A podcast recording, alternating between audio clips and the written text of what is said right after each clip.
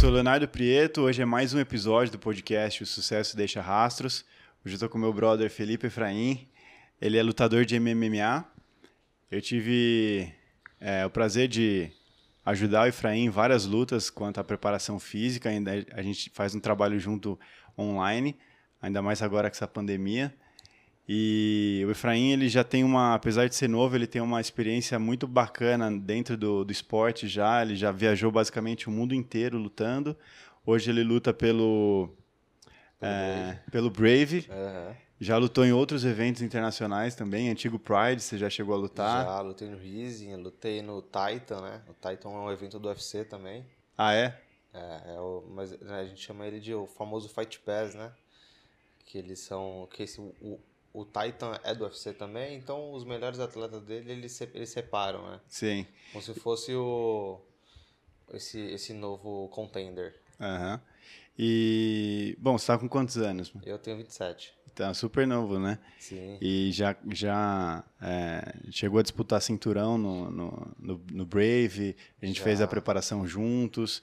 Então tem muita, muita história para contar aí já dentro do esporte. Valeu por ter aceitado convite. Valeu. Vai ser massa essa resenha. Obrigado, vai ser mesmo. Mano, eu já te conheço, mas me conta um pouco é, como é que foi que você começou no, no esporte? Como que o MMA surgiu na sua vida? Quantos anos você tinha? Como que foi esse início? O que, que você fazia antes disso? Bom, entre os meus 17 e 18 anos aí, foi um dos meus primeiros treinos, né? Sempre foi através de influência, mas eu sempre gostei da luta, sempre quis poder lutar. E não tinha muito, eu não tinha muita oportunidade onde eu morava, né? Tinha as academias tudo, mas não focada realmente pro esporte, né, para competir essas coisas. E eu fui através de amigos, né? Fui, fui indo, fui conhecendo as academias, fui me relacionando cada vez mais. E aí eu me caí num projeto social onde tinham inúmeros, mais de 20, 30 moleques igual eu que queria lutar, estava disposto a aprender, disposto a passar o dia treinando, disposto a passar fome para treinar, porque às vezes eu ia de manhã, ficava sem almoçar e ficava treinando até a tarde, se marcar até a noite. Tá. e não percebia que mas assim, então você é, vinha de uma vida bem humilde mesmo, sim, né? Sim, eu vim de, vim de, uma vida bem humilde. E Sou aí, ainda, né? É, mas assim, a, a o, o MMA ele se enxergou na minha MMA uma, uma saída, uma, uma oportunidade para você con conquistar uma carreira, começar uma vida profissional? Desde novo você pensava isso ou foi mais um hobby no início? Então, eu nunca, eu nunca pensei em, em financeiro, né? As coisas acho que aconteceu primeiramente por causa disso, porque o dinheiro. Eu nunca ganhei muito dinheiro, nem, nem, nem dinheiro que pode falar, eu ganhei dinheiro. Nunca ganhei isso, né? Sei. Mas foram as coisas que foram acontecendo na minha vida, fui, foi me ajudando um pouquinho. É, fui conhecendo os países, né? Foi muito legal. Que eu nunca, nunca esperei que isso ia acontecer na minha vida um dia, que eu ia poder lutar fora. É verdade. Mas todo treino que eu fiz, eu sempre dei, dei a minha alma e continuo dando, né? Sim. Eu vou treinar, eu me dedico 100% ao meu treino. É verdade. Escuto meus treinadores é, escuto conselho, escuto reclamação, vou melhorar, não chego atrasado. Isso, isso você pode ter certeza que você nunca vai me ver chegar atrasado. Se eu chegar atrasado é uma coisa muito fora do meu controle que aconteceu. É, eu acho essa disciplina, é, eu acho que a arte marcial ela molda você, né, numa disciplina bacana. É, ela molda. Inclusive eu tava até falando com um amigo assim, ele falou, ó, ó que legal. Ele falou, o Carlos, né? O Calão, chama de Calão ele, ele trabalha com importação. Ele falou assim: Meu, se eu pudesse, eu só contratava atleta. Eu falei: é. Por quê? Porque todos são disciplinados, todos chegam no horário, todos fazem isso, todo, todo, eles trabalham sem pretensão nenhuma. E tipo assim, e as coisas acontecem na vida da gente que sem a gente entender, né, uhum. que vai acontecer. Então, só se dedica ali. Às vezes eu falo com meus com meus alunos menores ou outras pessoas que têm algum problema, eu falo: "Meu, se dedica aí, não fica cutucando, pedindo, Espera a sua hora, cara, vai chegar. Se não chegar a sua hora, você muda para outro lugar e vai buscar. É verdade. É simples. É, é, é fato. Isso, se não tá bom, o outro tá bom para você. É verdade. E aí, e a luta é assim comigo, né? Foi assim comigo porque eu nunca te, eu sempre estudei, sempre fui um péssimo aluno na escola, já fui expulso inúmeras vezes. Minha mãe sempre ia nas minhas reuniões, voltava chorando. E era- quando eu falei um ela, quando eu falei, eu era o demônio, cara. quando eu falei pra ela que eu ia começar a lutar, ela ficou desesperada. Ela achou que, ela achou que eu ia mudar mudar meu comportamento, ia ser preso, qualquer Ela coisa achou do que ia tipo. piorar. ia piorar. Porque Pelo você ia contrário, começar a aprender a, a lutar, né? eu, eu acho que eu tinha alguma coisa dentro de mim que eu precisava Canalizar canalizar a energia. energia e deixar pra fora.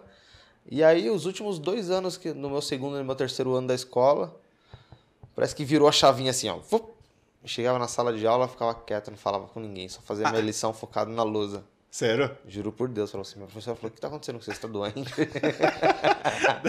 Depois que você começou a lutar Depois isso, eu comecei a lutar, mas que eu falei, eu quero isso pra minha vida. E aí as pessoas, nossa, como você tá bonzinho, o que Você tá acontecendo com você? você ficou disciplinado escola. disciplinado automaticamente. Olha que engraçado, É, cara. é, é, é, É igual você falou, acho que você, você precisava de alguma Eu coisa de um- direcionar a sua energia. Exatamente. E o lance do. Às vezes eu tô dando aula pros meus aluninhos, vou usar, usar sempre eles como referência, Sim. porque eles foram estão sendo uma referência pra mim. Eu tô aprendendo muito com eles. Ah, tô aprendendo massa. mais com eles do que eu ensinando pra eles. Ah, que massa. Eu tenho um aluninho, o. Ele tem seis anos. Eu vou conversar com ele, passar aula pra ele, passa uma pessoa do lado, ele já para e vai olhar pra ela. Eu falo, olha pra mim. Aqui, ó. Tô olhando pra você. Conversa comigo. Tem, tá acontecendo alguma coisa? Quer pegar alguma coisa? Olha pra mim. Não olha pro lado. Eu sou seu, seu adversário. Você tem que bater em mim, não tem que bater no de lá. Já Aí, tô- aí eles não olham mais pro lado. Aí eles se dedicam a aula inteira olhando pra mim. Então, então esse lance de, de você se dedicar, de você se focar e de você não, tipo, no trabalho, às vezes o cara trabalha com, com sei lá, com, com alguma coisa administrativa e ele não consegue focar no trabalho dele, outra coisa. A, a maior referência para ele melhorar isso é praticando alguma arte marcial. É. Eu tenho visto bastante agora na, na pandemia, né? que A gente tem dado bastante treino ao ar livre, porque as academias estão fechadas. E muita gente é, fazendo aula ao ar livre mesmo, de, de artes marciais, seja de boxe, seja de muay thai, qualquer coisa. E às vezes até alunos meus comentam: putz, cara, tá muito puxado o meu trabalho, acho que eu precisava fazer alguma arte marcial para canalizar essa energia, né, para poder exatamente isso, focar em alguma coisa, mas que não seja descontando em alguém, óbvio, né? Exatamente. Que seja de maneira consciente. Aham. A luta, a luta inteira, ela é consciente. Mas quando você tem um professor que já é do esporte, eu sempre falo para todo mundo que vai procurar um professor, eles perguntam: "Ah, quero fazer aula, o que, que você acha?" Eu sempre quer começar a fazer aula? Vem comigo. Não vai com outro cara que você. Eu falei: "Você já conhece algum professor para você treinar?" Ah lá, conheço um menino aqui. Eu falei: "Ele é lutador?" Primeiro. Aí ela fala: "Ah, ele acho que ele fez umas lutas." Aí eu falo assim, então vê se ele fez uma luta e faz aula com ele. Se ele tiver lutado alguma vez, se ele tiver, for de uma, um time, aí, aí eu tô 100% de apoio. O que Certo. acontece? Às vezes tem cara que dá aula e ele não, não tem um time. Ele não tem uma... Ele não, não tem... Não, não sabe de onde veio esse cara. A cultura, A né? cultura. E, e a luta é uma coisa assim, se você começa, ou você ama, ou você detesta. Hum, Mas isso é referente ao professor. Entendi. Porque às vezes o cara fala demais, sabe aquele cara que fica vendendo pra você uma coisa que você já, já gostou. Ou, Você ou tá você, ali é, porque você quer já, você né? quer já. Não e quando você se ficar- propõe fazer uma coisa, você não precisa ficar ouvindo abobrinha o tempo inteiro. Sim. E aí eu falo isso, né? Eu falo, ó, procura e tal. Mas se você quiser treinar um dia comigo, não tem problema. Eu acho um horário, a gente treina. Não precisa me pagar nada. Vamos aí, vamos ver se você vai gostar. E, e a galera tem vindo, né? Tem vindo, tem gostado, tem sido fiel, tem treinado todos os dias. Todos os dias, assim, duas, três vezes na semana Sim. no seu horário, mas se dedicam, vê resultado no corpo, né? Porque às vezes a pessoa não treina ou não treina nada. Ela começa a treinar, ela começa a ver a medida do corpo dela, postura de corpo já começa a mudar daí. Claro. É óbvio que não se compara a um educador físico, né? Sim. Que, meu, precisa fortalecer, precisa. É, é, outra, é outra escola, é outra coisa. Não, não, a luta nunca vai ser melhor que a educação física, que é outra formação. Uhum. E referente a isso tudo, se juntasse os dois, meu, ficava perfeito. Exatamente. Mas às vezes a pessoa não consegue pagar dois personal, por exemplo. Sim. Ou ela faz uma aula de turma, ou ela faz o personal. É. E às vezes um fica mais cômodo que o outro, ela para de fazer um dos dois. Mas é.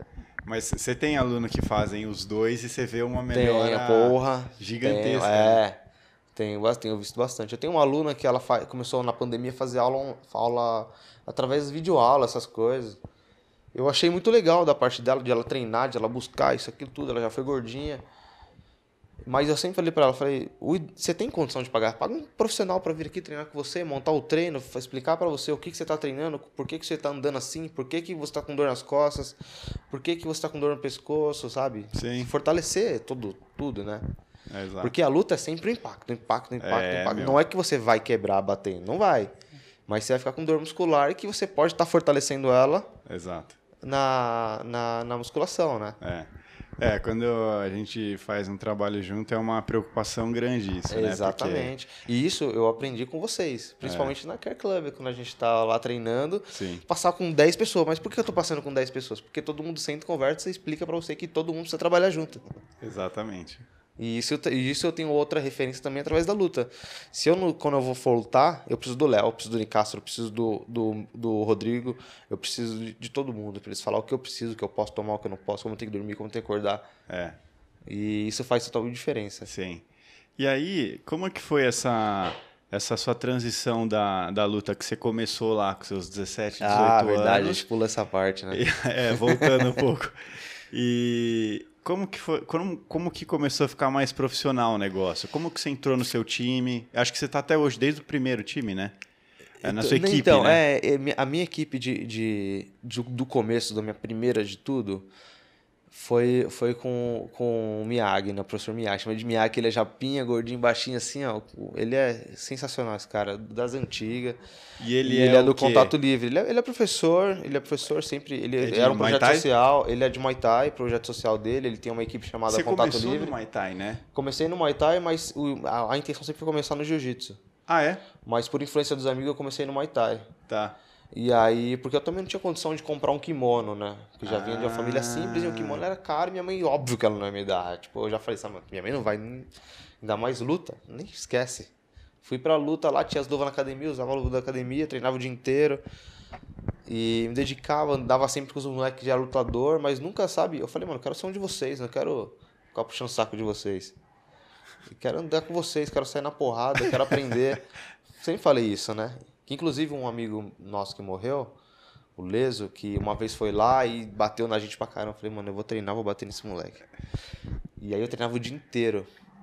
E inclusive ele era briga de torcida, então tomou um tiro e morreu. Putz. Puta cagada, puta cagada. Moleque do bem, mano. Que Demais, mas influência de molecagem, né? É. E aí, nesse, nesse começo da luta, fiz umas lutinhas amadoras. Aí fiz umas três lutas amadoras de Muay Thai. Aí fiz uma de MMA, tomei um cacete pro. Ah, é? Saí na porrada, mas pegou meu pescoço. E eu falei, não, vou treinar só jiu-jitsu agora, não Aí, vou mais. né, Mas você já fazia Gil ou ainda não? Fazia, tipo assim, tipo, de três aulas de Muay Thai, fazia uma de jiu-jitsu. Tá, Só que eu sempre gostei de jiu-jitsu. entendi. Sabe, eu sempre gostei muito, muito mais que o Muay Thai. E aí fiz aula de jiu-jitsu, aí depois eu falei, ah, vou ficar só no jiu-jitsu. Fiquei dois anos lutando jiu-jitsu, treinando jiu-jitsu. Nesses dois anos treinando jiu-jitsu, eu fazia três treinos por dia de jiu-jitsu. Destaquei. Nos primeiros seis meses, assim, de cinco meses de jiu-jitsu, eu tava lutando todo final de semana. Arrumei um emprego de mesário na Federação Paulista, que meu professor, ele, é o, ele era o Jeremias, né? Ele já trabalhava na Federação Paulista de Jiu-Jitsu e colocava a gente para trabalhar de mesário os finais de semana no campeonato em troca de da inscrição. Hum. Ixi, eu adorava ficar sentado lá vendo os meus ídolos lutando na minha frente, dando os pontos para eles. O mesário é o quê? É, Você assiste e dá os pontos. É, cê tem o árbitro no meio e você, quando ele, ele fala o ponto, você joga os dois pontos na, Ah, na, tá. na- no telão. Entendi, entendi. E aí você. E às vezes o, você vai os computando caras. o que o árbitro vai te falando. É, é, vai, você vai computando. E aí ficava o dia inteiro lá. Então você já, já tava vivendo aquilo, né? Eu tava respirando aquilo. Uhum. E foi muito mais fácil eu me. Eu, eu aprender, eu ver como isso, aquilo, conversava. E andava só com os faixa preta, e eu faixa branca, azul lá. O que esse moleque tá fazendo no meio desses caras aí, brincando desse jeito, aprendendo, treinando, trocando informação, todo mundo torcendo por mim. Pô, isso é, isso é bacana, É, e, e eu sempre falei pros caras, falei, mano, eu quero ser lutador, não quero estudar Isso- o cacete. Isso que você tá falando, é, assim, eu, eu fico sempre observando essas coisas, né? E assim, você fez isso de uma maneira inconsciente, porque você gostava daquele universo. Exatamente. Você- Se eu tivesse começado mais cedo, então, nossa. Exato. E aí você foi, é, fala assim, modelando, né? Eu fui Você modelando. foi andando junto com as pessoas que Aham. você gostaria de ser. Exatamente, exatamente. E isso, com certeza, encurtou seu processo, né? Exatamente. E tinha todo tipo de, de atleta no meio, assim, né? Porque era, era muita gente junto. Eu via. Hoje os caras que eu não vejo pessoalmente, que mora fora do Brasil, que eu vejo só na televisão. é, Eu, eu já tava com eles ali do, do meu lado, só que eu não sabia a proporção que era o tamanho. Exatamente. Então eu conheci, eu conheci todo tipo de cara. Eu conheci o cara muito bom de jiu-jitsu, mas o cara era um merda como pessoa. Eu conheci o cara péssimo de jiu-jitsu, mas o cara era muito bom como pessoa. Então você Entendi. vem absorvendo cada pedacinho disso aqui, ó. E você vai mon A forma de falar, você, né? exatamente, exatamente. E, e quando eu era aquele faixa branca, perdidão lá, ficava trocando ideia, aprendendo, faixa branca azul, né? Eu aprendendo, os caras nunca botou fé em mim, mas quando eu lutava, eu dava sempre o melhor de mim. Então, eu falava pros caras assim, ó, hoje eu vou lutar, eu vou finalizar todo mundo. Eu ia lá e finalizava todo mundo. Ó, hoje eu vou só armlock e triângulo voador. Ia lá e ganhava o campeonato só assim, sabe? E aí os caras, caramba, mas os caras nunca imaginou que eu ia ser um lutador de MMA. Às vezes o moleque que começou antes do MMA lutando, não foram até tão longe quanto eu, entendeu? Entendi. E aí nesse processo de, de começando, tal, competindo, eu fui, aí eu conheci uma menina, tal, é uma amiga minha, e ela treinava Muay Thai, e eu falei, ó, que legal, é da Gold Team, né? Eu sou o Jeremias da Gold Team também, eu posso ir lá treinar com vocês, vai ser muito legal, e eu gosto muito. E aí ela pegou, ó, vamos lá um dia treinar com a gente, eu fui. E eu gostei bastante, professor super gente boa, treinava com o ah, era o Mineiro, né? O Lucas Mineiro. Aham. Me apresentou ele, o cara super sangue bom. Falei, nossa, que legal o treino, gostei, adorei o tre- o padrão do treino, muito legal mesmo, muito completo. E aí eu pedi pra ele, falei, ó, posso treinar com vocês, mas eu não tenho condição de pagar academia, eu só estudo. E, e tava fazendo é, entrevista para ser estagiário. Mas eu ia, ia pagar, óbvio, né? Tenho, trabalhando e ia pagar academia. E ele falou, não, vem aí, tranquilo, não precisa pagar não. Só ajuda a academia aí, tiver pra varrer, limpar o chão, alguma coisa você ajuda a gente. Porque às vezes eu falei, demorou. Foi Nossa, assim. amarradão. Feliz da vida. E aí fiquei treinando com ele e tal, ele me deu um puta voto de confiança, ele falou que eu tinha um bom baita futuro. E aí tinha uma luta minha, ele acabou não indo, mas ele viu o vídeo depois, adorou e falou que ia me levar pra chutebox. E ele, aí ele... ele, era da Chutebox? ele já era da chutebox, ele já tinha em torno de 7, 8, 11 lutas no máximo, assim, naquela época. E aí eu falei, meu, que era, que era meu sonho, ir pra chutebox e tal. Eu, eu sou muito fã do Felipe Sertanejo. Eu já vi o Felipe lutar na minha frente. E eu sempre me espelhei nele. Ele era o seu... O Felipe, o Felipe Seu sempre ídolo, foi. assim? É, sempre, o Felipe e o Macaco sempre foram meus ídolos. Ah, é? E o Charles, o Charles eu conheci ele um pouquinho depois, assim, mas eu já tinha, era muito fã dele também. Charles do Bronx. É, e o Flávio Álvaro, o Babuíno eu conheci depois. Mas o Felipe foi a chavinha ali, eu falei, "Ah, mano, quero lutar em MMA, quero ser igual esse moleque. Aham. E aí comecei a, a- Aí ele me levou pra lá. E, antes ele me falou, vou te levar tal dia. Você troca, traz luva, caneleiro, protetor de boca. Tal, é, o Julião vai passar e vai te buscar. E vocês encontram ele num lugar tal. Falei, beleza. Um dia anterior nem dormi, irmão. De ansiedade, de Ansioso louco, ansioso, nem dormi. Cheguei lá, treinei, dei o meu melhor. Botei os moleques pra baixo, finalizei uns 3, 4 ali. Aí o Lima fez uma reunião, falou assim, ó, falou que. Reunião assim, juntou todo mundo lá no final do treino. Falou que as portas estavam abertas pra mim, que eu, que eu tinha muito futuro, isso, aquilo. Eu fiquei muito feliz, abracei. E aí foram, foi acontecendo. E aí fiquei um ano treinando, saindo na porrada, dando o melhor de mim. E aí ele falou, você vai estrear no MMA profissional. Coloquei uma luta pra mim, ele fez um evento dele, o Bison. E eu treinei, mano, tava adorando. E eu treinava com o Babuíno. O Babuíno, Babuíno tem umas 50 lutas de MMA e a gente sempre, ele sempre me ensinou muito. Todo mundo sempre me ensinou muito. Eu saía na mão, sempre dava o meu melhor, voltava no metrô, trem, fazia 5, 6 balde de ação pra voltar pra minha casa. Nossa. Tipo, Zona Sul. Ia lá pra Zona Norte, pra ponta da Zona Norte, né? E aí chegava quebrado em casa, com a cara marcada, nariz estourado. Mais felizão. E, tipo, eram essas coisas que eu não, não percebia que estava acontecendo comigo. Eu, não, eu olhava meu olho roxo, eu não achava que era legal e nada. Eu falava, ah, normal, treino, né? Aham. Tipo, ok. Aí o povo falava, "Pô, você vai ficar se machucando e apanhando. Falava, Pra "Ah, vai você se fuder." era. É um esporte, né, cara? É. É, tipo, vou sair correr, eu fiquei dolorido. É, dolorido. Fui sair correr. Ah, fiz, fiz musculação, fiquei com meu Exato. bíceps dolorido. Ah, normal. Uhum. Eu fico com o meu olho. É verdade, é verdade. o nariz estourado. Meu nariz nem respiro mais direito. É, E aí foi isso, foi acontecendo. E aí o Lima, o Lima viu que eu fazia tudo isso aí, ele falou, vou te dar uma motinha, você, você paga pra... Eu vou comprar e você me paga em 50 vezes de 100 reais, tipo, uma coisa assim, sabe? A motinha custava 2.500 reais a motinha. ele, me deu, ele me deu a motinha, fui pagando ele da forma que eu podia pagar. Aí já te quebrou um puta galho, É, né? quebrou um galho. Aí eu fui, eu ia, ia pra academia de motinha. Aí minha motinha foi apreendida umas 6, 7 vezes pela Blitz. Mas foi indo, aí consegui, fui lutando, lutando, lutando, lutando. Aí fiz 8-0. Aí na minha oitava luta eu fui lutar nos Estados Unidos contra um ex-UFC. Também, tipo, meu, não dormi a semana inteira. Preocupado, preocupado não, não, não preocupado, mas ansioso, sabe, de sair na porrada. Acho que isso influenciou bastante se eu tivesse Foi sua primeira luta primeira luta internacional. É. Foi nos Estados Foi Unidos? só- E o cara era, tipo assim, não que ele era ruim. Eu tinha condição de ganhar dele. Eu tinha total. Se ele pisa na academia, ele, eu quebro ele onde ele imaginar. Só que a adrenalina acabou comigo. É, mental, né? Mentalmente, ali acabou comigo. E ele encaixou uma posição em mim, realmente pegou.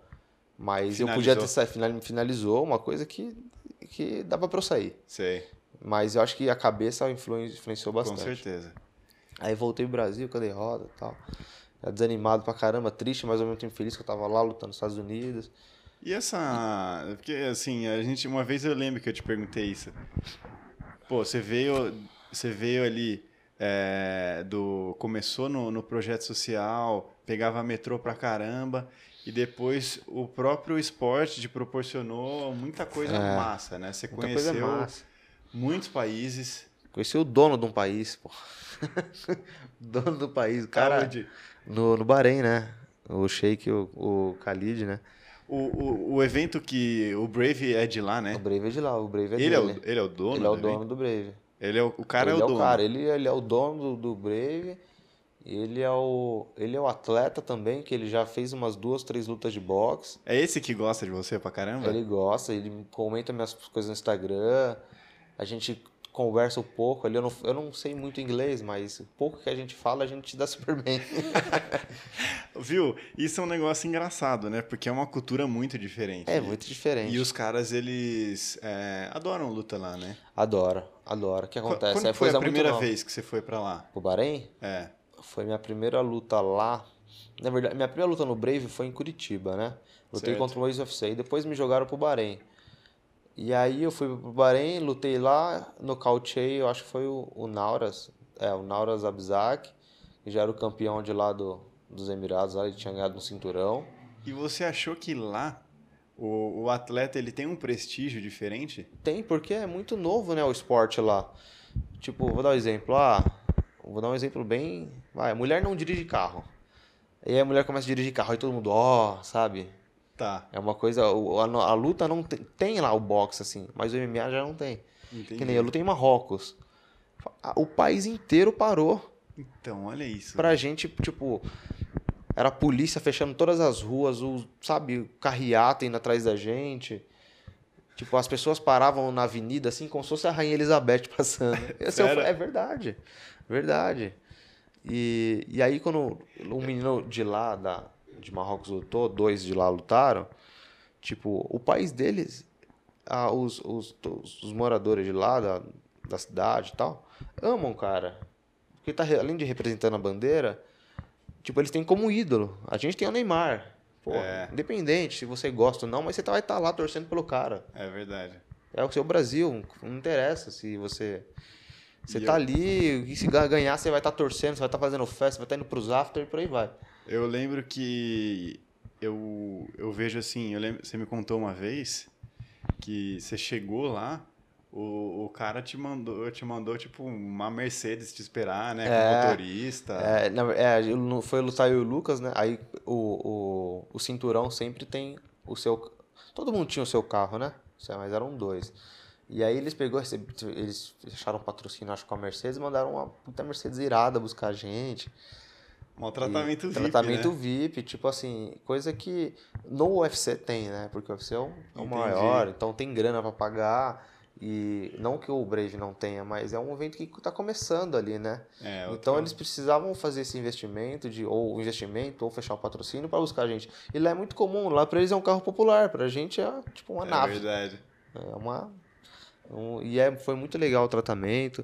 Todo mundo sempre me tratou super bem. Os hotéis que você ficou lá também. Sensacionais massa, né? também, todos os hotéis muito bons, super, todas as pessoas muito receptivas, todos os árabes que eu conheço eu chego, abraço, converso, falo que eu amo o país deles e eu adoro eles. Sei. Né, né, tipo meu professor que é o iraniano, eu chego, abraço ele, salam aleikum e tudo mais, porque as pessoas sempre foram muito receptivas comigo.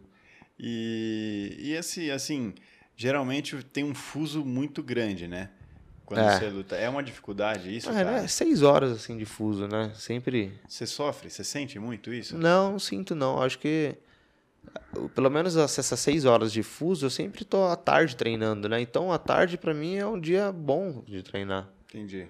Tipo assim, o fuso que eu senti mais foi no Japão. Aí eu, irmão, acordei. Parecia que eu tava acabando de acordar de, da cama, assim, abri os olhos e tomei um soco na cara. Putz. Sabe quando você tá de, madrugada, você acorda do nada tomando tapa na cara? Parecendo, parecendo que eu sou bandido, a polícia tá me acordando com tapa, sabe? Mais ou menos assim. É, porque uma- eu conversei com o Leozinho, sabe o Léo de Deus? Sei, sei. Eu, E- Léo, sou fã dele, hein, mano. Léo é gente fina, né? Porra.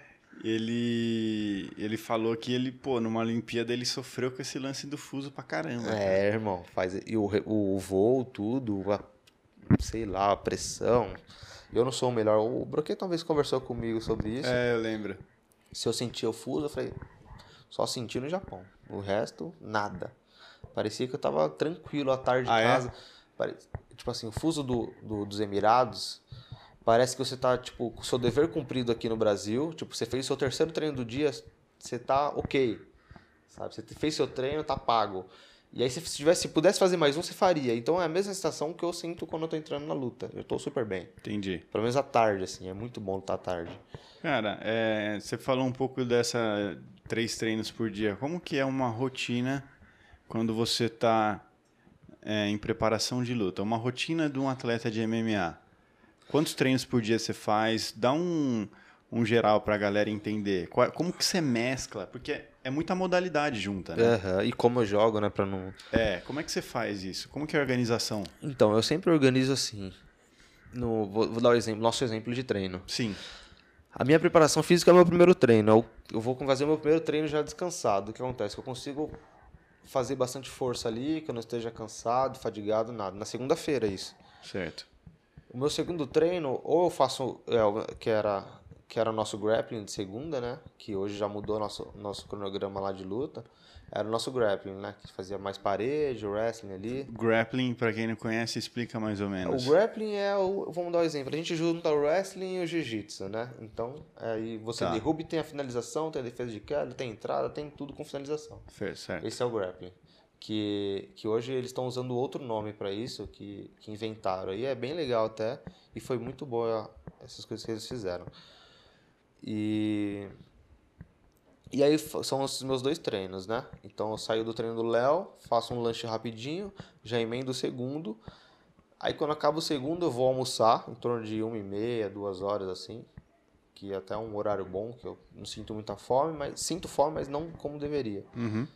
E aí descanso, se eu não der uma aula, eu, eu faço o meu terceiro treino, que é o que é o eu bato um aparador de Muay Thai, faço um box e ou dou uma ou até uma corrida, talvez, sabe? Isso, mas mas a minha mas a minha agenda assim é bem programada. Sim. Então, E nesses intervalos, você dá algumas aulas também, né? dou aula a partir das seis da manhã até dez e meia da noite. É puxado, É hein, velho? puxado, cara, puxado. Mas acostuma. Acostuma. É, você tá um bom tempo já Tô nessa bom tempo, pegada, é, né? É, a cabeça já funciona bem. De modo geral, são três treinos por dia que você De- faz? É, eu faço assim, por exemplo, o nosso sparring. Dia de sparring eu faço dois treinos. Ponto. Porque é o dia que você mais... É, que eu dou o meu limite. quebra, eu, eu né? sou tipo assim, quando é o dia de sparring, eu luto corpo a corpo, que eu nece- necessito do, do material humano ali pra, pra sair na porrada, eu faço dois. Porque o sparring, ele é, tipo assim, a gente se dá o melhor, a gente toma soco na cara, a gente bate, chuta, fica o corpo um pouco dolorido. Sim. E aí, no segundo treino, eu faço uma manutenção do sparring. Que é, por exemplo, que é o dia que a gente não faz preparação física. Certo. E aí, que seria na terça-feira o sparring, terça e quinta, né? Aham. E aí, a segunda e quarta, eu faço treino de força, já misturado com jiu-jitsu ou, ou bater aparador. E na sexta-feira seria que eu faço um treino, um treino mais livre, sabe? Escolho o que eu mais gosto de fazer. Ah, tá. Ou eu faço só. Vou lá pro aula do Gavião, tenho 5 de 10, que é só faz aquece rapidinho, já começa o rola. 5 cinco rolas de 10 minutos ali. Ah, tá. No E aí- Gil. no jiu-jitsu. E bato um aparador também. Eu acredito que é, deva. Eu não sei se você passa por isso, mas a, a rotina deve mudar de acordo com a necessidade do atleta, né? Sim. Então, por exemplo, vamos supor, não sei se tem isso, você vai me dizer exatamente. Vamos supor que o jiu-jitsu seja o seu ponto fraco Sim. para uma luta. Então, talvez naquela preparação você tenha que treinar mais Gil. Ou não? Então, eu- sim e não. O que acontece? Se o cara quer me derrubar, se ele quer ficar corpo a corpo comigo, eu fa eu me coloco, eu, eu Felipe, me coloco nessa posição. Eu vou, ter- vou fazer aula do Gavião lá, ou do Serjão. Já falo pro meu companheiro de treino que tá lá, independente se ele é aluno, se ele é profissional, ele é atleta ou etc. Irmão, começa nas minhas costas. Irmão, começa montado aí. Ô, irmão, com- eu me Entendi, coloco na situação entendi. ruim. Então eu Você tenho já que sair se- dali. Tá. Porque se caso eu chego nessa posição, eu já sei como lidar. Se chegou nessa posição, eu tenho que me virar. Porque deixar o. Se você é ruim na, na situação, vou dizer, a grosso modo, assim, você é péssimo nela, você tem que saber se virar depois do que ela chegou. Não, não, se você brigar pra, pra posição não chegar, ela vai chegar. É. E você não vai ter preparado. Você não vai estar preparado pra sair da posição ruim. Então você já se põe na- numa Já- situação já de desconforto. Na merda. Irmão, Entendi. já começa pegando meu pescoço. Ah, vou, beleza. Vou sair do mata-leão, apago, volto, ninguém viu nada, ninguém sentiu, não falo nada também, jogo segue. É basicamente é, se acostumar com o desconforto, Um né? desconforto, tá louco. Lutador em vida de conforto tem a, tem a vida útil contada. É. Zona de conforto, o cara, ah, não gosta de fazer sparring, ó, não gosta de treinar duro, ó, não gosta de fazer força. Então você tá fazendo o que aqui? É, não Ó, eu, ó, mas eu não faço terra com 120 quilos. Por quê? Porque, ó, eu fico muito cansado. Então sai fora. Tá louco? É tá fazendo o que aqui? É, cara, porque isso, isso que você falou é, é muito do- da maneira como você enxerga as coisas. né? Tipo, se você sempre fica reclamando, ah, se eu fizer isso eu fico cansado. Tá louco. Você vai ficar cansado Vai ficar mesmo, cansado. porque sua mente tá dizendo que Sua, você sua mente tá te empurrando, né? tá te induzindo ao erro? É. Eu lembro quando a gente treinava presencial na QE, mesmo é, você tava mais quebrado, mas você sempre. Você tinha aquela garra, né? Toda a sessão de treino. Aham. Igual você falou, um compromisso de. Mano, tipo tô assim, cansado, mas eu, faço vou- mais. É, exato. Eu vou travar, mas dá uma olhada aí, mano. Se eu acho que não vai, mas vai. Aí É. vai, fia. Essa, essa garra. Era aí, o famoso, a gente tava treinando junto. Por mais que não ia, você falava, vai, já ia. É. É a cabeça que manda. Então, se a cabeça mandou, irmão. Eu lembro acabou. quando a gente começou, assim, você foi o primeiro atleta de MMA que eu tive a oportunidade de fazer uma preparação física. E até então trabalhava com alunos, né, normais, assim. Aham. E, e aí um amigo meu perguntou, um amigo meu gosta muito de MMA, falou: "E aí, cara, como que é? É diferente treinar um atleta de MMA?" E eu notei, cara, quando eu comecei a te treinar, que o, o foco na sessão de treino era diferente, né?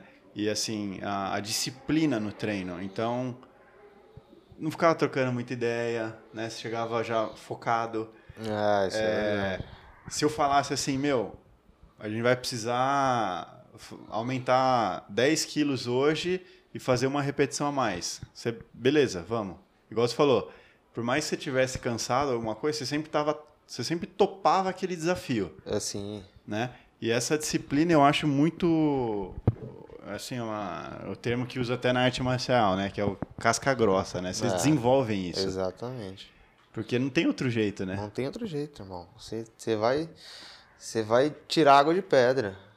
Você vai, você vai torcer a pedra até ela. E, e o, assim, o, o atleta de MMA é sempre um desafio, porque ele sempre tem muito treino para fazer na rotina. Como você Aham. falou, a rotina é muito puxada. Então, para quem, para os treinadores que estão envolvidos ali, é como extrair o máximo dele, mas também sem quebrar ele, né? Exatamente. É E, muito- é um- e é uma das coisas que no nosso treino mudou bastante em É. mim. Por exemplo, eu conseguia, eu vi, eu fazia um treino bom com o Léo, ali curto, porém eu me sentia forte e ao mesmo tempo eu me sentia pronto pro próximo. Eu não me sentia cansado. E aí você falava assim, ah, a gente vai repetir o treino hoje. Eu falava, pô, Léo, repetiu o treino, mano? Eu não aguento mais fazer esse treino, não. É e eu não sou de reclamar, mano. Eu não sou de reclamar. Aí eu pegava, fazia o treino, mas eu já tava bem pro próximo treino, porque eu já, meu corpo já parecia que já conhecia aquele treino. Exato. Então é uma. eu- igual eu falei, existe o professor de luta e existe o educador físico. Então, se o educador físico faz. é verdade. E é muito parecido, eu já preparei alguns caras do triatlon que também tem vários treinos no dia. E o. MMA, cara, eu acho que é o Barquilha até, ele sempre fala isso, né? Que é um dos esportes Ah, o mais Barquilha, Barquilha é referência do caramba. é um dos esportes mais complexos para um preparador físico lidar. Aham. Porque a quantidade de estímulo que você, atleta, tem é muito gigante. Sim. E aí, o descanso, ele acaba sendo escasso, né? Aham. E precisa descansar. Precisa então, descansar. É um jogo ali, cara, muito É, o- complexo. o- os, os preparadores físicos que não se afunda na conversa, no assunto, que não faz isso, ele tá totalmente desatualizado, irmão. Já vi, já vi muito, tipo assim, na luta, na preparação, em tudo, menos é mais. Perfeito. Concordo. Menos é mais, irmão. Ah, foi só... ah, mas eu faço 10 supina ali de boca, 50 de cada lado. Parabéns. Vamos ver lá na luta lá. Você Exato. consegue empurrar o cara 10 vezes, perdendo 10 quilos? É, Perdeu 10 quilos, fez a sauna lá.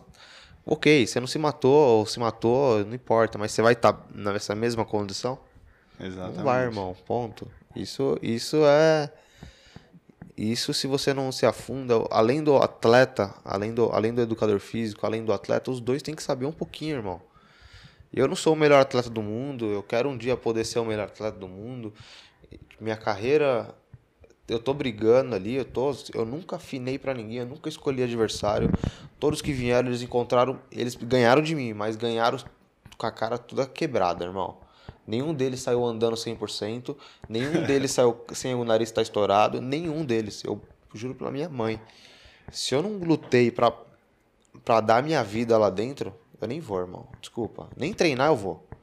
Nem treinar eu vou. Se, se o treino for uma bosta, tipo assim, se eu tiver meu companheiro de treino, corpo mole, eu já nem treino com ele. Fala, irmão, falou, tchau.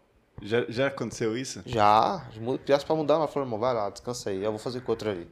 Vou inventar desculpa, ó, mano, eu vou, vou fazer com outro ali porque eu acho que é melhor pra você, que são a mesma altura, sabe? Só um jogo de Sei. cintura pra não ficar chato a situação. Mas E você às teve vezes- que sair dessa já. Já, várias vezes. Eu sempre, eu no treino lá, eu sempre escolho os melhores, irmão.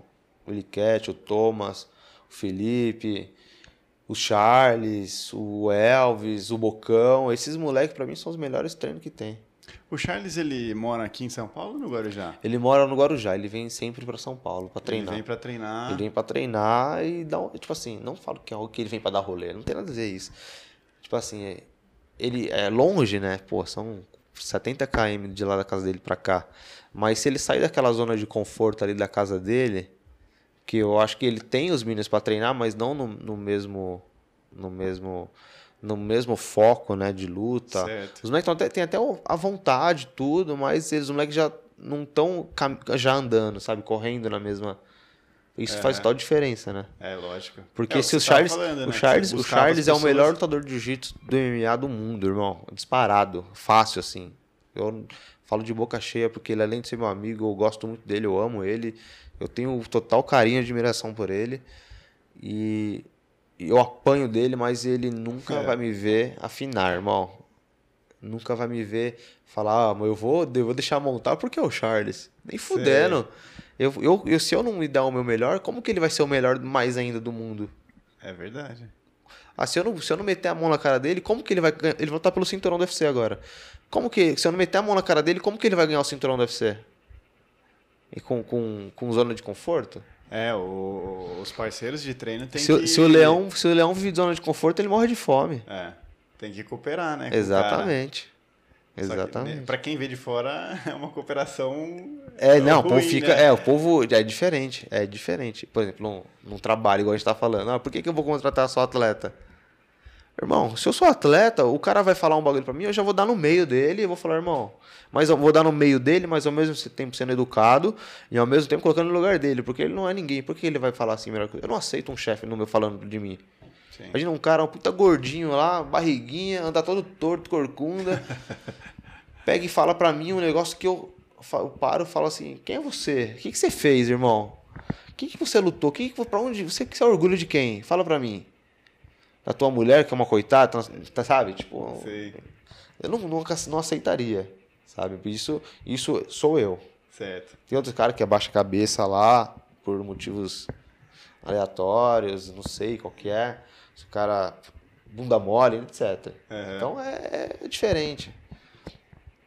E a gente tem que ser o melhor sempre onde a gente for. A gente tem que colocar o. falar o que tiver pra falar, fazer o que tiver pra fazer, dar o melhor em tudo e acabou. Boa. E como que tá, cara, essa época aí de, de pandemia? É, o, o Brave, por exemplo, tá rolando as lutas? Não tá? Eles deram uma segurada. Como que fica o seu, seu off aí? Então, o Brave tá rolando. Eles estão fazendo o- as lutas com um cartel menor, né? Eles não estão trazendo bastante atleta, mas eu já tô, tô na fila ali para lutar. Eu fiz a minha última luta, eu minha penúltima luta, eu tive uma lesão muito séria na canela, Eu lembro. que eu não tava malemandando, eu eu não trocava, não conseguia nem andar de moto, trocar de marcha na moto, você ter ideia. Eu tava, eu tava puxando com o calcanhar assim, ó, pra cima, né? E isso tava me incomodando bastante. Eu falei, ah, vou ficar um Aí eu ficar um pouquinho, a semana tal, e falou, ó, tem uma luta pra você, você quer? Eu falei, eu quero. Vamos aí, precisando de grana, precisando de tudo, quero lutar, e é um- uma luta boa pra mim. Aceitei. Essa que eu aceitei, eu- o árbitro foi precipitado, tipo, o moleque deu um soco na minha nuca, eu caí de lado no chão, virei de frente pra ele, meu, É, grau Eu lembro. o cara me deu dois socos só, um- tipo assim, foi uma retadinha, não pegou nem na minha cara. O árbitro separou. E você tava consciente, Tava né, consci- cara? total consciente. Eu Irmão, lembro. Total consciente. Puta erro de arbitragem. Que aí é o que tá, que eu falo pra todo mundo, né? Os árbitros têm que ter uma grande experiência com luta. Por quê? Porque se você vai num país, por exemplo, a gente falar no Bahrein, lá tem poucos árbitros. Os caras conhecem de assistir TV, mas de vivenciar um cara tomando um soco na cara e cair duro, apagado, ele é capaz de se assustar e travar. Sabe? Ou ele se precipitar, às vezes de o cara tomar um soco na cara, tipo, ou o dedo pegar no olho, ele não entender e dar nocaute pro outro. E, Ou seja, acabou já. A luta não tem essa, não é igual futebol que tem o VAR lá e volta, ou, ou é o perdeu, mas beleza, você tá lutando ainda. Irmão, se eu perder uma luta, eu dando quatro casas pra trás. Ponto. Hum, Não existe. Se eu ganho, eu tô uma na frente. Se eu perco, eu tô quatro pra trás. é assim, mais ou É menos? assim, irmão. Você se sente como um merda. É real. Você se sente como um bosta, como ninguém. Você fica, mano, você E você sente isso seco. é, nos seus parceiros também? Todo mundo, assim. Todo É? mundo, assim. Todo mundo. O cara que não sente isso, ele tá no esporte errado. Não pode perder, irmão. Não pode perder treino, não pode perder. Tipo assim, eu não perco treino, mas não é porque eu tô competindo com o meu parceiro de treino. Eu não tô competindo com ele. Uhum. Eu tô, tô vivenciando o esporte, eu estou aprimorando as minhas coisas, eu tô com vontade de acertar o que eu quero, estou melhorando, eu não vou deixar ele me derrubar, eu vou derrubar ele, eu vou inverter uma posição, eu vou finalizar, eu vou furar, eu vou fazer isso, porque isso está na minha cabeça. Esse é o meu estilo. Mas na luta, não tem essa. Tem que estar sempre preparado e pronto para ganhar. Você perde, você anda quatro casas para trás. Quando você ganha, você é foda. Quando você perde, você é um bosta. Quando você vê o Anderson Silva, o Anderson Silva foi lá, matou o cara, espancou. Aí, depois que ele perdeu, tomou um nocaute lá, aí os caras falaram, porra, mas o Anderson Silva fica esquivando, fazendo gracinha também, tomou um soquinho lá, caiu duro apagado no chão. Puta bosta, fiquei até duas horas da manhã assistindo. E quando ele faz isso e ganha, ele E é ganhou, ele é o talentoso. foda, ele é, meu, ele é o cara, ele é o bambambam, É, né? Tem razão, cara, tem razão. Nunca Então- tinha parado pra pensar por esse lado. Cê- cê- então, É, Tipo tudo é assim, né, cara? É, As pessoas a é, gente, é aí eu- foda. a gente se vive, eu me vivo numa cobrança muito grande, irmão. Eu Eu perco, imagino. eu não quero nem olhar pra ninguém. Quando eu ganho, eu venho, eu venho lá do, do Japão assistindo minha luta até chegar, juro por Deus pra você. Sério? Eu fico no celular assim no voo, ó. Quando eu ver, passou cinco horas eu assistindo, eu juro, Eu vi umas 10. Quando você ganha isso. Eu vi umas 100 vezes o meu vídeo nocauteando, lutando. Ah, Eu não, até treino, eu sou assim, sabe? Mas mais ainda luta. Quando eu, quando eu perco, agora minhas últimas derrotas, eu nem assisti. Porque foi uma derrota que eu não perderia. uhum. Então eu ainda tô criando essa coragem de parar com calma, olhar, eu lutar. Por que que eu, por que que eu perdi? Porque eu não consegui fazer isso ainda. Na minha Sério? última luta eu não consegui assistir. Ó, faz mais de um ano, que- faz um ano e meio que eu lutei. E eu não parei pra assistir minha luta ainda. Caraca. Não parei pra assistir. Eu não consegui ainda assistir, não consegui engolir aquilo. Sabe? E aí eu tô treinando, tô com vontade de lutar, eu quero lutar, quero sair na porrada. E eu quero tirar esse vermelho do meu, do meu, do meu, do meu cartel. Sim. E aí tá essa briga. Talvez nos outros esportes, que nem eu vou dar o exemplo do Léo. Talvez o Léo não sinta isso, ele sinta outra coisa. Ele falou, putz, mas por pouco, hein? Ah, mas eu, eu, eu sempre vi o Léo ganhar medalha de ouro, ponto, independente. Ele fica triste, mas na proporção dele. Ele não tomou um soco na cara, ele não, sabe, ele É, eu acho que. ele não viu, tipo assim, você tá. É, é tipo é outra coisa. Tipo, não tá os dois lá, o árbitro segurando a mão dos dois, levanta do cara, e você olha pro cara, o cara sai comemorando na sua frente. Você não vê isso na, no, no esporte É, deles, é. tanto assim, sabe? Aquela encarada, se xingar na pesagem, empurrar ele. Ô, Efraim, isso é um negócio que eu queria te perguntar, cara. É. Essa. A encarada, a, a rivalidade no MMA. Você é um cara que conhece. Desde o evento que você luta até atletas amigos seus próximos estão no UFC. Ah, Essa, essa parte é um show mesmo? Ou é. Às vezes é show, às vezes é real, ou é real? A pesagem, ela é 100% real. A encarada, né? Mas existe esse ódio, às vezes, entre os Ah, é atletas? só, só pelo falatório, né? Tipo assim, irmão, MMA é briga de rua, é briga. E o que acontece? Você vai brigar com o moleque, ou você tem alguma coisa pendente com ele, você esbarrou com ele na rua, ou o cara esbarrou com você, ele vai querer te dar um apavoro. Isso é a pesagem assim.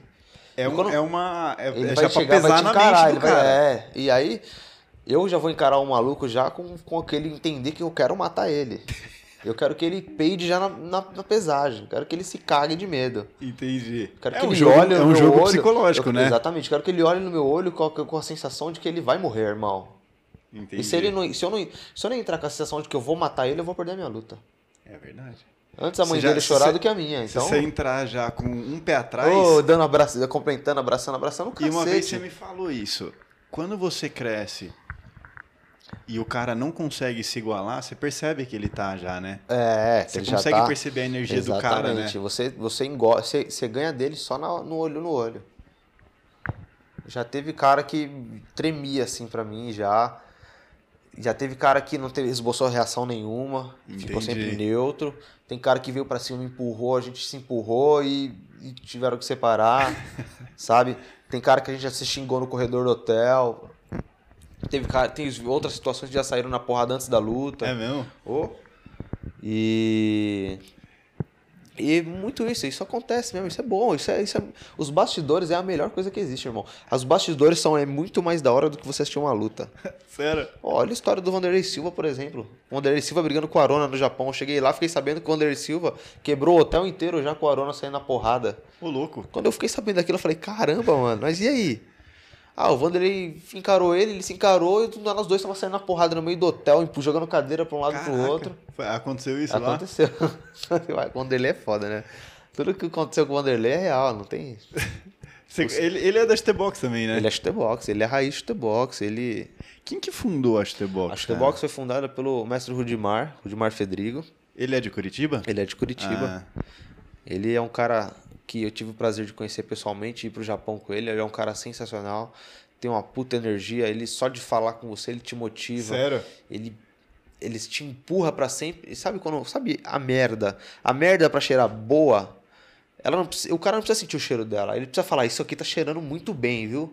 Isso aqui, cara, isso aqui é a merda do campeão".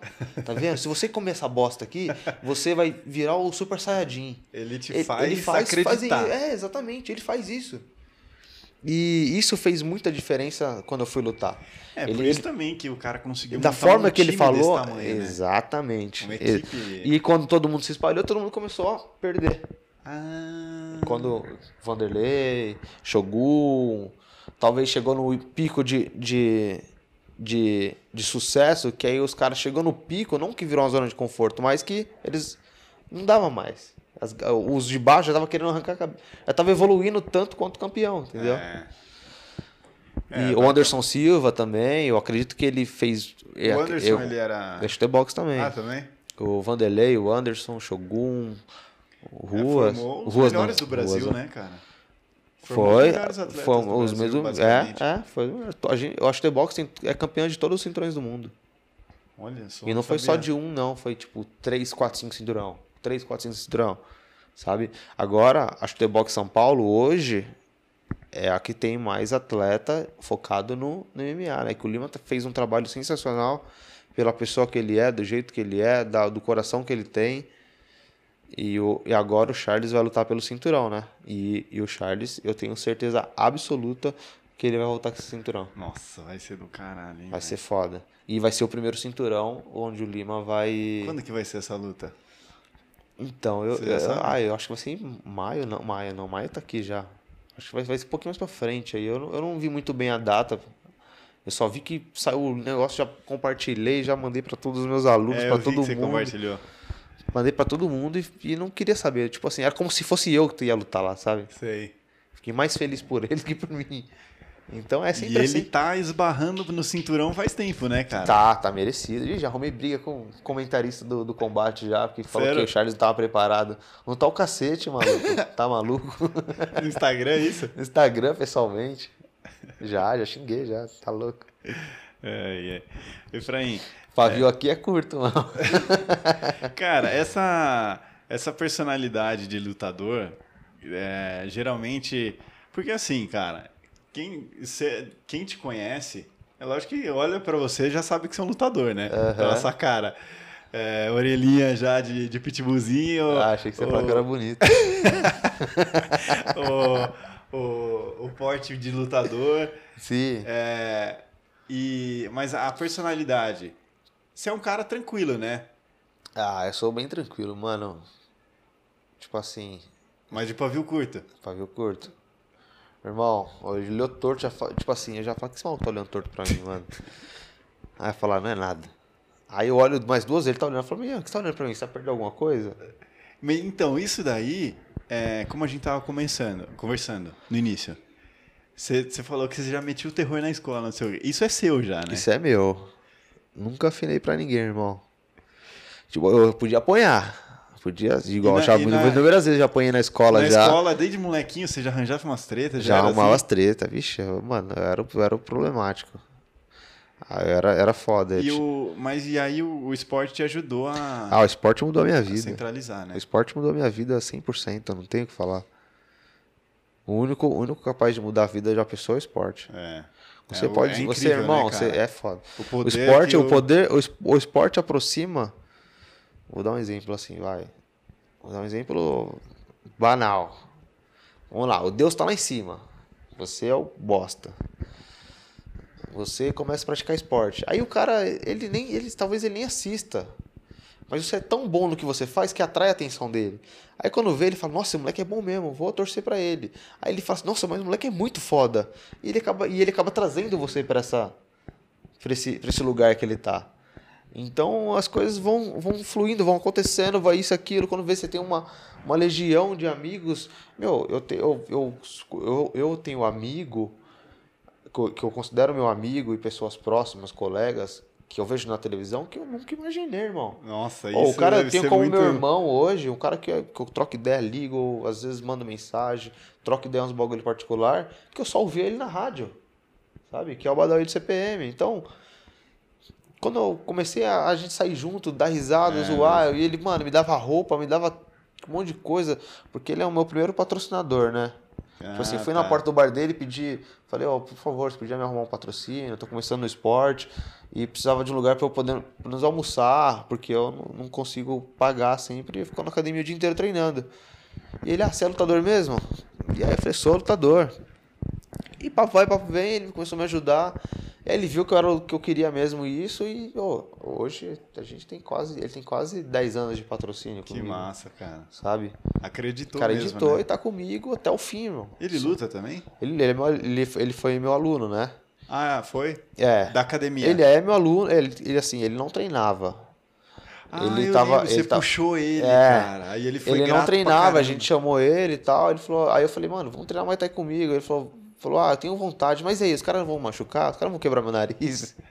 o nariz dele é grande, né? Chama de nariga. E aí ele falou, não, quebrar seu nariz, você vai ver, mas se quebrar também, você vai gostar, mano.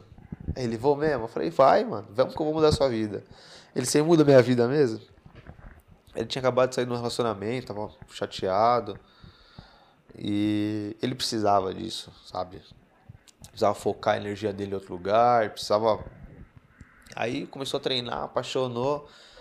Começou a treinar, treinar, treinar, treinar, graduou, gostou de graduar, já puxava os treinos, saía na porrada, voltava com o olho roxo, feliz da vida. Ele via que tinha outro mundo fora do mundo dele, entendeu? Sei, A galera que tá no tatame, ela não quer saber se você tem dinheiro, exatamente. se você é bonito, Não vão puxar seu saco. não vão puxar seu saco. Tipo assim, lógico, tem ali, ele é o, o badal de CPM, mas a primeira, a segunda vez, a terceira, foda-se, ninguém quer saber. Todo mundo vai querer meter a porrada na cara dele. tá? E. Isso é um negócio legal, cara, que você falou, porque é uma, é uma parada que eu acho que é verdadeira. O, muitas pessoas, cara, elas na rotina delas, elas já são muito idolatradas, né? Você vê, você trabalha com diretores de empresa, É, aí é, pu- aí alunos, é, exatamente. com Advogado, juiz. Então, esses caras, céu, se eu- quando eles têm alguém que também doutrine eles, Aham. eles gostam. Eles gostam. Né? Eles precisam, todo mundo precisa Ele de, uma do- né, de uma doutrinação, de algo, né? Exatamente. Isso é, isso é bacana. Tipo, às vezes assim, vai, quando você começa aquecimento, todo mundo junto, correndo, fazendo polichinelo, você, eu quando comecei, eu falei, nossa, eu tô no exército aqui, eu tenho que correr todo mundo junto, contar junto, que da hora, tipo, vibe, que vibe irada. Sei. Pô, mas eu tenho que correr, fazer, pular, agachar, flexão, contar junto, gritar, e formação, aí no final terminar o tempo todo mundo gritar junto, um grito de guerra. Isso, isso me, me arrepiava, sabe? Isso fazia diferença na minha vida. E, por exemplo, se uma empresa tivesse isso, vai, tô falando de uma coisa totalmente diferente. Se a empresa trouxesse essas coisas para dentro dela, a motivação e a galera torcendo, vou dar um exemplo de um banco, vai, um banco da- um, do Santander, o Bradesco, Safra, etc. Se os caras tivesse fosse um time, todo mundo junto e todo mundo lutasse por aquele time, por aquela bandeira, você não ia ter funcionário ruim, você ia ter só funcionário bom, porque eles iam trabalhar por amor e ia que ver o bagulho crescer, Sim. sabe? Pode ser que tenha 12 pessoas ali que faz isso, mas as É, outras 200 exato. pessoas? Ela tá mandando, ela tá mandando atestado médico, ela não aguenta mais ficar lá. Imagina se você tem isso. Ó, o Google, o Google é tão foda, por quê? Porque eles É, eles além eles fazer eles, a eles turma vestir a camisa, né? exatamente eu tenho aluna alunas alunas né três quatro cinco alunas que trabalham lá elas sempre falam super bem porque elas vestem a camiseta sabe? Ah, que legal. eu tenho outro aluno que trabalha na, na Ambev. Ele veste a camisa da Ambev. Ele não bebe outra cerveja. A É. gente senta na mesa assim e fala mano toma essa aqui. Ele não não bebe isso aí não por quê? Ah porque eu só posso beber Ambev. Por quê? Não mano só Ambev. Ele, aí depois ele explicou e tal, porque é camisa, o time, eles são um só, eles são blindados, e é assim que tem que ser todo lugar. Se você não for blindado, irmão, você tá fudido. Boa. Fraim, eu sempre faço umas perguntas no final e aí você me responde. Aham. Primeira, o que que é sucesso pra você? Sucesso é chegar no maior no maior topo da sua carreira. Eu não chego nem perto disso, talvez não tenha nem 1% ainda do que eu quero. É, tô falando de sucesso profissional, né? Que é você ser campeão, você ter uma boa estabilidade financeira, você ter as pessoas que você gosta do seu lado. Às vezes as pessoas não gostam de você, mas ela vai querer estar com você ali. E quando ela vê, ela já não, ela já o que ela não gostava, ela acaba gostando de você, não pelo que você tem, mas pelo que você é e o que você representa para ela. Que eu acredito que tem muita pessoa que não gosta de mim por, por eu ter uma, uma- um tênis legal, por eu ter uma moto legal, por isso tem em todo lugar. Então, isso para mim é o sucesso, além de outras coisas que o, que o dinheiro não pode comprar. Boa. É, segunda pergunta, Nesses últimos anos, dois anos ou um, um, dois anos, qual foi o maior aprendizado que você teve? O aprendizado, primeiramente, foi. Alguma coisa que você aprendeu recentemente que fez um, alguma diferença na sua vida hoje, a hora que você para para pensar? Ah, eu. Que você eu... possa compartilhar com as pessoas. Ah, primeiramente aí, galera, a gente tem que ter o amor próprio, né? Não tô dizendo de relacionamento, não tem nada a ver com isso. Quando a gente se ama e se vê treinando, eu principalmente, quando eu, fa... eu fazia muito vídeo treinando, olhando eu treinar. Nossa, eu falava, mano, que da hora eu treinando. Eu fazia vídeo com o Léo treinando, eu falava, mano, que da hora. Eu via umas 10 vezes o vídeo nosso treinando. Não era nada, era um, uhum. uma, uma barra. Eu via 10 vezes. Eu tinha orgulho de ver eu fazendo aquilo, sabe? Certo. E aí depois disso eu comecei a perder o tesão disso. Falei, mano, como assim? Eu parei de ficar vendo meus vídeos, de editar, fazer aquilo e ficar trocando ideia. Eu comecei a perder isso. Então, se você começa a fazer essas coisas para você alimentar o seu ego, que é o famoso amor próprio, quando você alimenta o seu ego, você se ama, irmão. Ponto. Você compra uma roupa, você compra um tênis, você você tá comprando para você porque você se ama, você está uhum. se presenteando. E aí eu comecei a fazer um pouco, parar um pouco disso. Isso pode ter influenciado um pouco na minha carreira, na minha luta. Porque eu sempre fui um cara nocauteador e, mano, tudo que eu aprendia na segunda-feira, na terça-feira eu tava fazendo melhor do que quem me ensinou. Isso é fato. E na, e na outra semana eu já tava nocauteando alguma luta que eu aprendi, ou finalizando, ou fazendo desse jeito. E, e isso, isso é muito importante, assim, para todo mundo. Boa. E quando você, a última pergunta, quando você tá de boa, o que, que você gosta de fazer? O que, que é um hobby seu? Um assunto que você gosta de conversar no dia a dia, quando você está com seus amigos? Porra. O que, que você curte, velho? Nossa, tem, eu, eu, eu, gosto de fazer bastante coisa, né? Sou bem, bem, bem liberal, assim, para tudo. Tipo, meu, andar de moto, vai. Andar de moto, jogar videogame e andei dar uns tiros agora. Comecei a ir pro stand com, com os amigos que me levaram e tal, e a gente tá, eu tô tirando meu porte. Vou falar do, do, do, andar de moto. Andar de moto, eu achei uma válvula de escape. Vou lá ando de moto, conheço, conheço todo, todo tipo de gente. Os caras veem que eu sou lutador. Conheci o Cafu andando de moto. Sério? Pô, Cafu. Cafu. Ele anda de moto? Ele anda de moto, ele tem, ah, uma, ele tem uma puta motona. Aí eu encontrei ele na Care Club, eu falei, e aí, meu, você é aqui? Eu te encontrei andando de moto esses dias em Morungaba. Nossa. Ele é mesmo? Eu falei, é, mas eu não fui falar com você, eu estava saindo de moto, então não quis incomodar. Ele, ô, oh, que legal, a próxima vez para lá pra, pra gente conversar e tomar um café. Eu falei, ah, beleza. Puta, moto eu gosto pra caramba Nossa, também. É moto, é, delícia, é assim, né? mano, sensacional. E aí a gente dá uns rolês de moto, e aí eu, eu tô, tô me organizando, eu quero fazer uma viagem internacional de moto. Pra onde? Ah, tô pensando em pegar, descer da, da Argentina e até o Chile.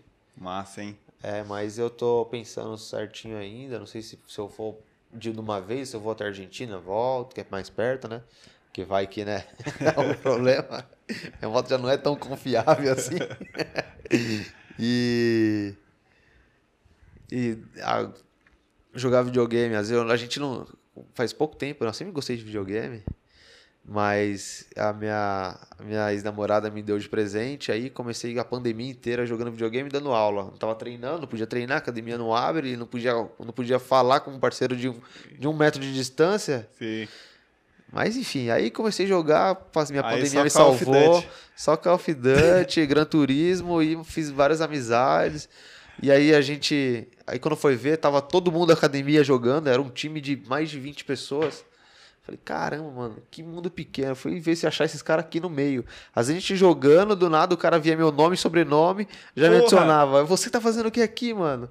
Aí quando eu via, tava o time inteiro, as mesmas pessoas. E a gente não joga tanto para ganhar assim. É mais pela resenha, pela tá resenha, né? E dá para ficar conversando. É, né? a gente é mais para zoar. Pô, faz um apelido pro outro, um conta a merda que fez, outro, outro tá conversando, a gente tá jogando no meio lá, ele tá morto, a gente tem que comprar ele, ele tá cagando o berço com um puta peidão. Pô, tem cuzão, é. É, é. E aí esse o de dar tiro agora, eu gostei, né? Gostei, já já gostava, né? Mas eu nunca tive tanta oportunidade assim. E, é um hobby muito gostoso, uma válvula de escape também, que é outra. Você, você tem que entender que é o esporte, né? É. É o alvo lá, o alvo é o esporte. O seu, seu, alvo, seu negócio é você acertar 50 tiros no, no pontinho preto lá. Você fazer o melhor tiro, a melhor postura, ser totalmente responsável e isso que é o da hora. E aí, É. aí quando você vai indo, você vai entendendo, né? Você vai entendendo, você vai, você vai, você vai progredindo, né? Exato. E é uma É, coisa um- que não é é um- tão grande no Brasil ainda, mas vai um- crescer bastante. É, já, já cresceu, Se- né? já tem cresceu, crescido. tem crescido. Se, se, se ninguém voltar a achar que tudo é, é ruim, se, fosse, se tudo fosse ruim, a gente não podia andar com a chave de fenda, né? É. Porque a arma é uma ferramenta também. Então, é só a faca, muito mais. Você vê muito mais morte de faca do que, um- do que com tiro. É. Então, é, essas são as três coisas que eu gosto de fazer mais aí. Que se eu uso como meu hobby, né? Que eu gosto da minha válvula de escape, eu gosto de ficar sozinho às vezes, às vezes, mas eu consigo me distrair um pouquinho nessas coisas. Boa. Cara, quem quiser te acompanhar né, nas mídias sociais, qual que é o seu, seu Instagram? Meu Instagram é Felipe Efraim, com N no final, tá? E eu publico bastante coisa lá, um pouco do meu hobby, um pouco dos meus treinos, bastante resenha às vezes também. Que agora eu não tô publicando muito não, porque meu celular deu um pau aqui na câmera que não tá funcionando, mas eu já vou arrumar já. Boa. E- Efraim, valeu, cara. Muito obrigado eu, Léo. Bate-papo da hora. Logo, logo a gente tá voltando a treinar de novo aí. Isso eu quero aí. lutar sair na porrada. Boa. É Valeu. Valeu.